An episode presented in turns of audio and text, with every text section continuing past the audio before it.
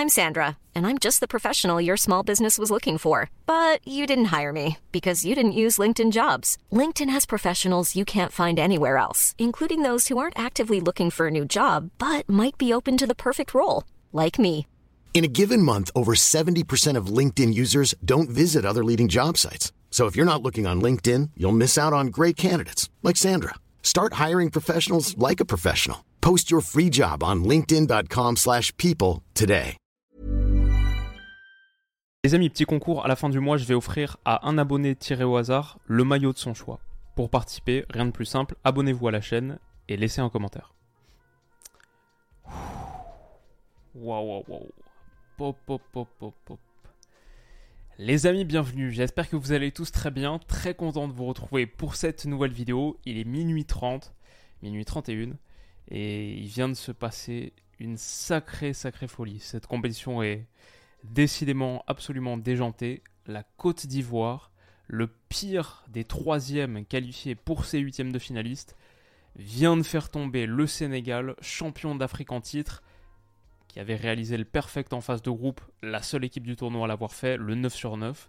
Ces Ivoiriens, ces éléphants, au bout d'une séance de tir au but conclue par l'entrant magique Franck Caissier qui a totalement transformé ce match, les Ivoiriens font tomber les Sénégalais. Euh, la douleur de Lamine Camara, elle me fait de la peine. Franchement, ce Sénégal, je ne sais pas s'il méritait mieux sur ce match, parce que sur ce match, je trouve qu'il a vraiment, vraiment mal été négocié, mal géré. On va faire l'analyse tactique, on va débriefer tout ce qui est possible de débriefer. Mais bon, d'abord euh, l'émotion et la compassion quand même pour ce qui a été une équipe euh, vraiment, vraiment kiffante sur les trois premières journées. Et après, c'est le foot à élimination directe, c'est le foot de grand tournoi, et c'est cette canne qui est absolument délirante. La Côte d'Ivoire, après avoir renvoyé son sélectionneur, cette Côte d'Ivoire, et je veux dire, il y a quelques jours, c'était ça la Côte d'Ivoire. Souvenez-vous, c'était ça la Côte d'Ivoire. Cette Côte d'Ivoire donc se qualifie pour les quarts de finale de sa canne. C'est totalement a obtenu la, la, rédemption totale auprès de son public, auprès de ses supporters, et crée une page assez spéciale de son histoire. Les Sénégalais donc, je crois qu'on a la stat ici, sont la septième équipe consécutive à avoir remporté la Coupe d'Afrique, à ne pas atteindre le stade des quarts de finale sur l'édition suivante. Il y a des choses qui sont qui relèvent plus de l'irrationnel que du logique ce succès, ce triomphe de la Côte d'Ivoire contre le Sénégal au tir au but, il revêt pourtant une certaine dimension logique. Parce que ce que j'ai vraiment trouvé spécial dans cette partie, c'est que les éléphants ont été laissés en vie par le Sénégal. Il y avait beaucoup, beaucoup mieux à faire dans ce match, je crois. On va essayer de tout débriefer. Les gars, je suis encore un petit peu sous le choc. Et euh, ouais, c'était vraiment, c'était vraiment un sacré moment. J'espère que vous avez kiffé le match. Initialement, euh, niveau jeu et tout, c'était pas extraordinaire, mais la pure tension du moment, le déroulement, la fin, la dernière demi-heure du temps réglementaire, après séance de tir au but et tout. C'était euh, bon, un, sacré moment à vivre tard dans la nuit là. Pour ceux qui sont là dès le départ, dès la sortie de la vidéo, coucou à vous. Vous êtes, vous êtes bien fidèles. Le Sénégal démarrait ce match sans Pape Gay. Donc ça, c'était un gros truc déjà. Pas de Pape Gay et donc pas de cet entrejeu que j'avais trouvé tellement dominateur, le triangle, Lamine Camara, Pape Matarsar, Pape Gay. C'était déjà, ça pouvait présager déjà quelque chose d'un petit peu euh, différent. C'était un système à 3 avec Abdou Diallo entre Niakate et Khalidou Koulibaly. Deux milieux de terrain seulement et ensuite euh, du 3-2-5 en possession ou du 3-4-3 en fonction du positionnement des pistons, Ismail Jacobs et Crépin Diatta aile droite, aile gauche. Mais ça, c'était donc l'approche sénégalaise. Côté ivoirien, il y avait beaucoup, beaucoup de changements.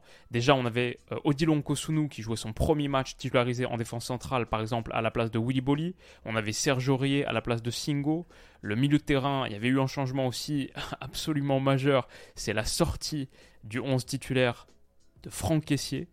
Et son remplaçant, Jean-Michel Seri, a été excellent. Et l'entrée de caissier est parfaite. Donc euh, pour Emers Faye, le coach intérimaire, c'est ce match, c'est un, un, grand, grand succès pour le premier match de sa vie, de sa carrière qu'il coachait en tant qu'entraîneur principal pour une équipe A. Il n'y a que des dingueries dans ce match, il n'y a que des folies. Et ça démarre de manière assez folle aussi, parce qu'au bout de 3 minutes de jeu, le Sénégal ouvre le score sur cette touche jouée rapidement. Ça rappelle un petit peu celle de la RDC contre le Congo hier. Serge Aurier qui est très concentré sur la consigne qu'il donne à son partenaire d'aller couvrir le centre potentiel d'Ismail Jacobs en entrée, le, gars qui a fait la touche et qui est désormais libre, oublie de prendre en compte visuellement Sadio Mané, qui a beaucoup de, ressources et qui est extrêmement malin, qui va aller chercher ce petit angle et cette petite poche d'espace pour aller adresser un centre au cordeau, long de ligne de 6 mètres, long de ligne euh, de but, pardon. Réception en pleine surface, contrôle orienté d'Abib Diallo, il est excellent. Et ici, Jean-Michel Seri a la jambe un petit peu courte pour bloquer la frappe de Diallo, qui est parfaite sous la barre. Au bout de 3 minutes de jeu, le Sénégal plonge les éléphants dans le cauchemar. C'est les démons de la Guinée équatoriale qui ressortent. Et franchement, à partir de ce moment-là, tu dis normalement ça doit dérouler. Je le vois sur le visage des supporters, je le vois sur le, le visage de Yaya Fofana, euh, le gardien de la Côte d'Ivoire sur celui de Sangaré, il y avait une image sur Sekofana aussi. On les sent complètement démoralisés. Il y avait l'idée d'apporter, d'approcher ce match avec une nouvelle philosophie, un nouvel état d'esprit. Et là, d'un coup, c'est tout le plan qui s'écroule au bout de 3 minutes. C'était l'occasion parfaite pour le Sénégal et c'est exactement ce que je pense. En plus, je n'ai pas la préscience totale parce que je voyais ce match, euh, je pensais que le, Sénégal allait le faire, c'était le truc de la preview. Mais dès qu'il y a ce but marqué au bout de 3-4 minutes, je me mets dans mes notes est-ce que c'est pas trop tôt? Est-ce que c'est pas trop tôt? Pour que ce ne soit pas trop tôt, ce but-là, il faut qu'il y en ait un deuxième, il faut qu'il y en ait un troisième. Et en fait, mais ça c'est, j'ai l'impression qu'on commence à approcher d'une vérité fondamentale en foot, c'est que les buts qui sont marqués tôt ne te permettent pas de remporter un match. Ils peuvent simplement infléchir la dynamique en ta faveur, mais c'est une dynamique qu'il faut appuyer. Si tu la laisses sans rien faire, si tu dis ok, le job est fait et maintenant on essaye d'éteindre le match le plus possible, on, va se passer cette action dans quelques minutes, mais d'éteindre le match le plus possible, comme j'ai vu Aliou Cissé au bout de 20-25 minutes dire tranquille, on calme, on baisse le tempo, je crois, et pourtant j'ai une grande estime pour Aliou Cissé, je pense que c'est un top top coach, mais cette gestion de match à partir du 1-0, pour moi c'est une énorme erreur qu'a commise le Sénégal. Et je pense vraiment qu'il y a un truc en foot, le premier but te donne quasiment jamais la victoire, il te donne simplement les clés pour imprimer ton, ton, ta ton état d'esprit sur ce match et pour euh, marquer ce match de ton empreinte, pour continuer à mettre la tête sous l'eau de l'adversaire. Le 1-0, c'est le but qui est quand même bon à prendre parce qu'il te permet ensuite quand tu mets le deuxième, au bout d'un quart d'heure, d'être à 2-0 et là d'avoir quasiment tué le match. Et puis le troisième, et là c'est définitivement mort. Mais ouais, un 0 en foot, c'est jamais suffisant, c'est pas suffisant sur un huitième de finale. Et, ça, bon, peut-être ça aurait pu tourner différemment, mais dès qu'il y a ce but marqué, c'est le truc que je ressens le plus profondément au, fond de moi. C'est bien pour le Sénégal, mais c'est bien que s'ils en profitent pour et en plus, il y a l'opportunité pour le faire parce qu'on voit que mentalement, les Ivoiriens sont, sont vraiment en perdition. Comme je dis, ça fait ressurgir les démons de la Guinée équatoriale. C'était l'opportunité. Alors après, il y a ce geste de Sadio Mané au bout de 9 minutes de jeu. Il y a la sensation d'avoir sans doute échappé à quelque chose parce que l'arbitre et l'arbitrage dans ce match a été mauvais, ça il faut le dire aussi. La semelle, elle est trop appuyée, elle est sur le tibia de Sangaré. Heureusement, il se relève, mais bah, ça aujourd'hui, on le voit dans le foot d'aujourd'hui, c'est rouge 90% du temps, encore plus avec l'arbitrage vidéo.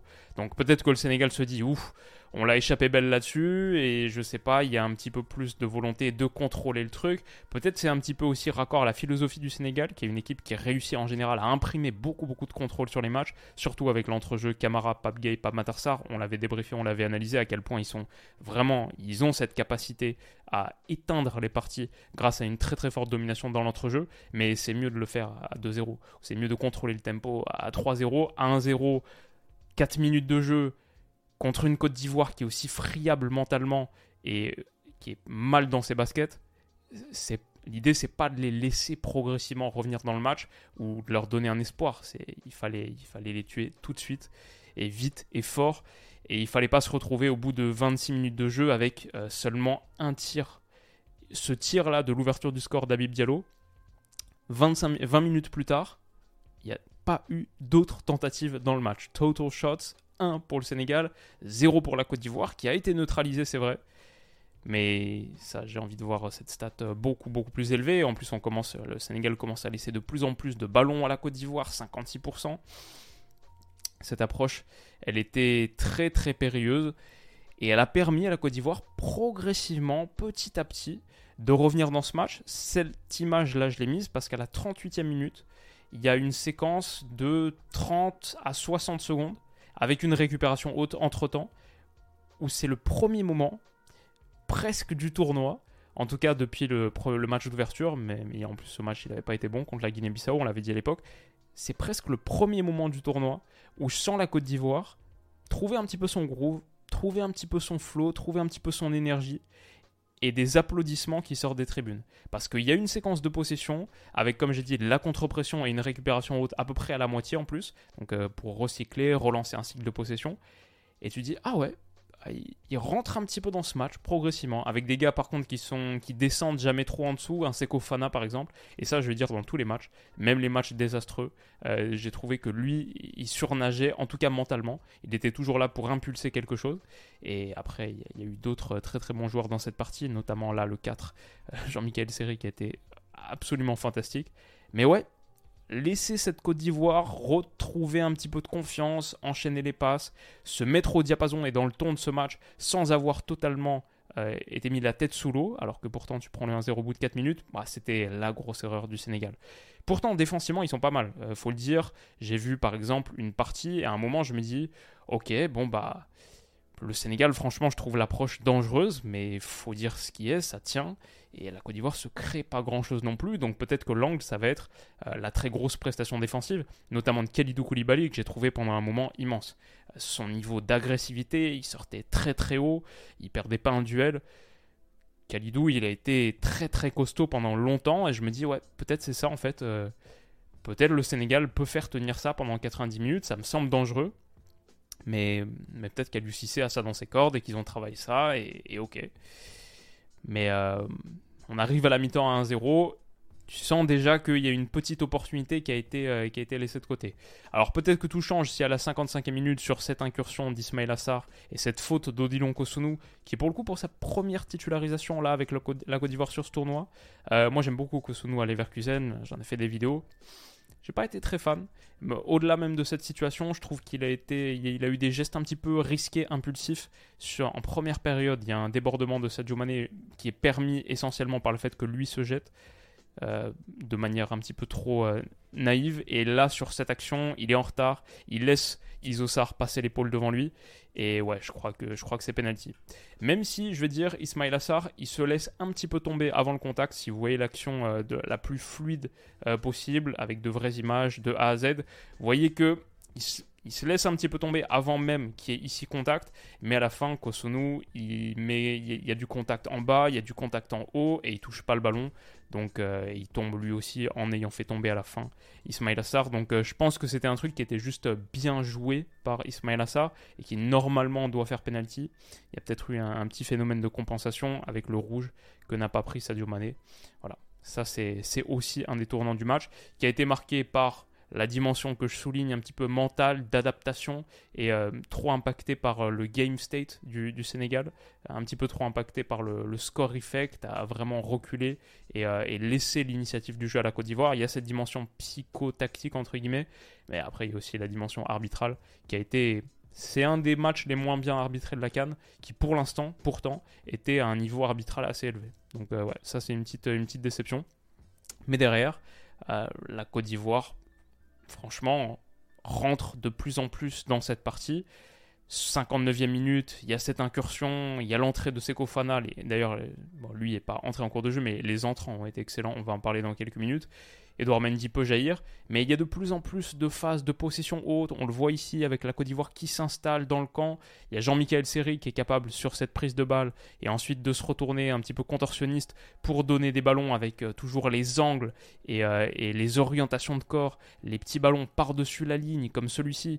C'est finalement, regardez le, Sénégal, leur posture, on est sur un, un 6-4-0 quoi. C'est très très bas c'est un peu dangereux. Euh, et, ce ballon par-dessus de série pour, je crois que c'est Nicolas Pepe qui est entré en cours de jeu.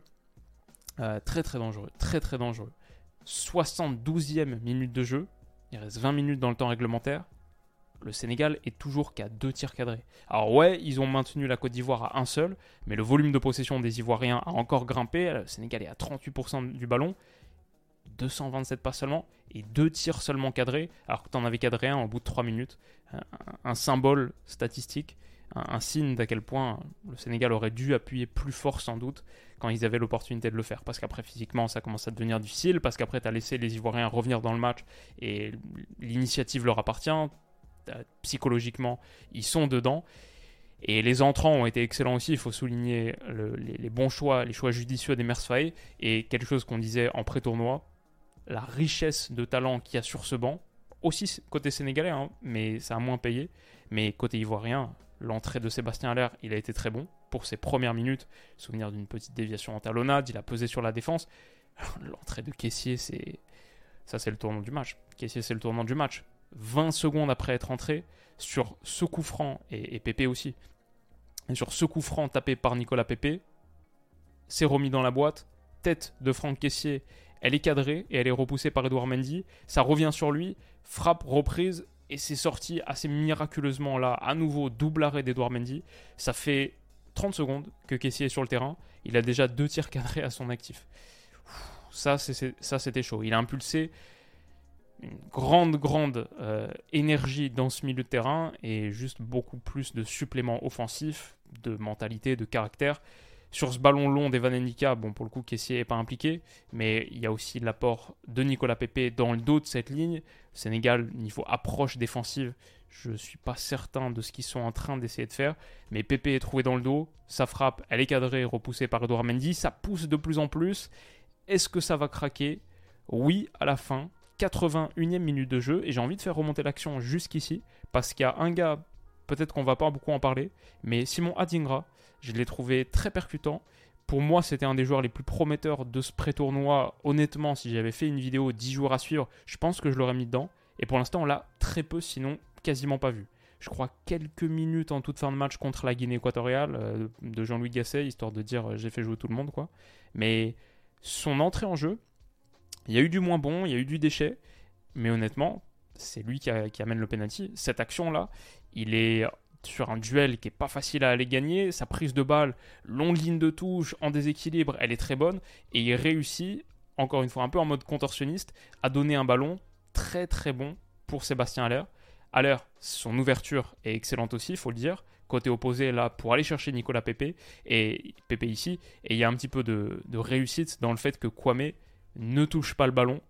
Heureusement pour la Côte d'Ivoire, parce que s'il touche le ballon, là, Est hors jeu. Ça n'a pas été beaucoup checké, ça d'ailleurs, sur, euh, le VAR parce que Pépé derrière, du coup, va éliminer Edouard Mendy et se faire totalement, brutalement faucher. Euh, ok, je pense que cette image, elle parle d'elle-même. Visiblement, pas assez pour l'arbitre qui, euh, initialement, donne un carton jaune pour contestation à Kwame parce qu'il n'accorde pas le penalty. Je suis d'accord, c'est choquant. Il n'y a, jamais de. ça, ça, ça n'existe pas s'il n'y a pas un gros contact. Et il va s'en rendre compte en allant checker euh, au, au, moniteur.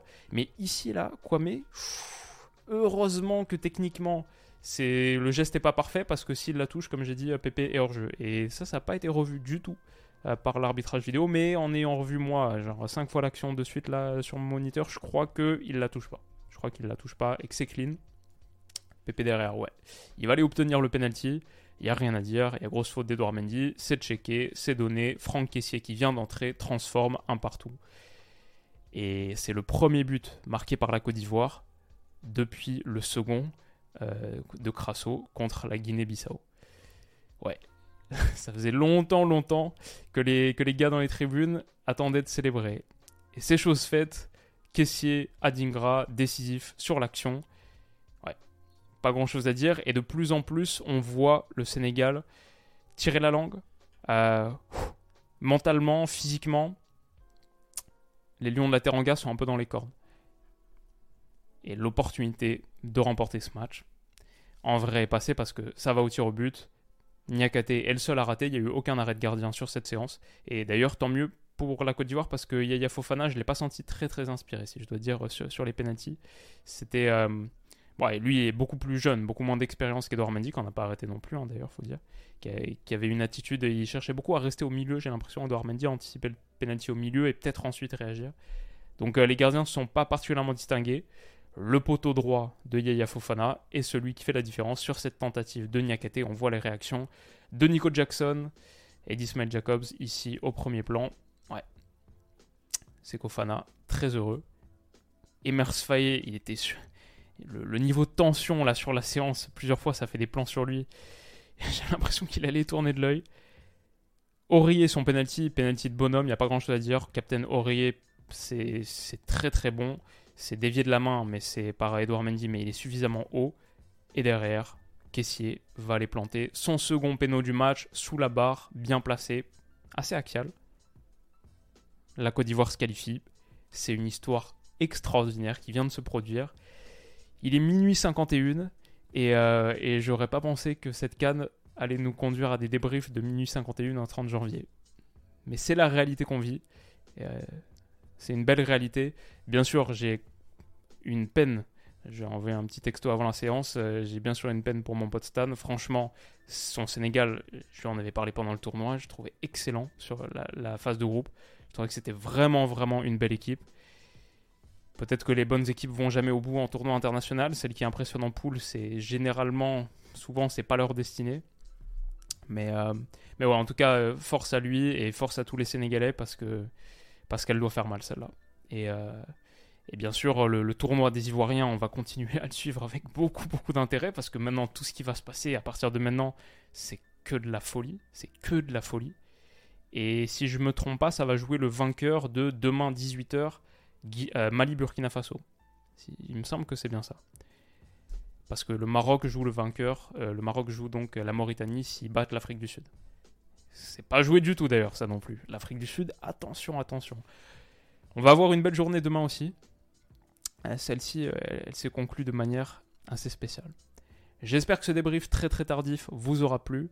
Je vous souhaite de passer une bonne nuit si vous faites partie des, valeureux qui sont là connectés à 1, 2, 3, 4 heures du matin.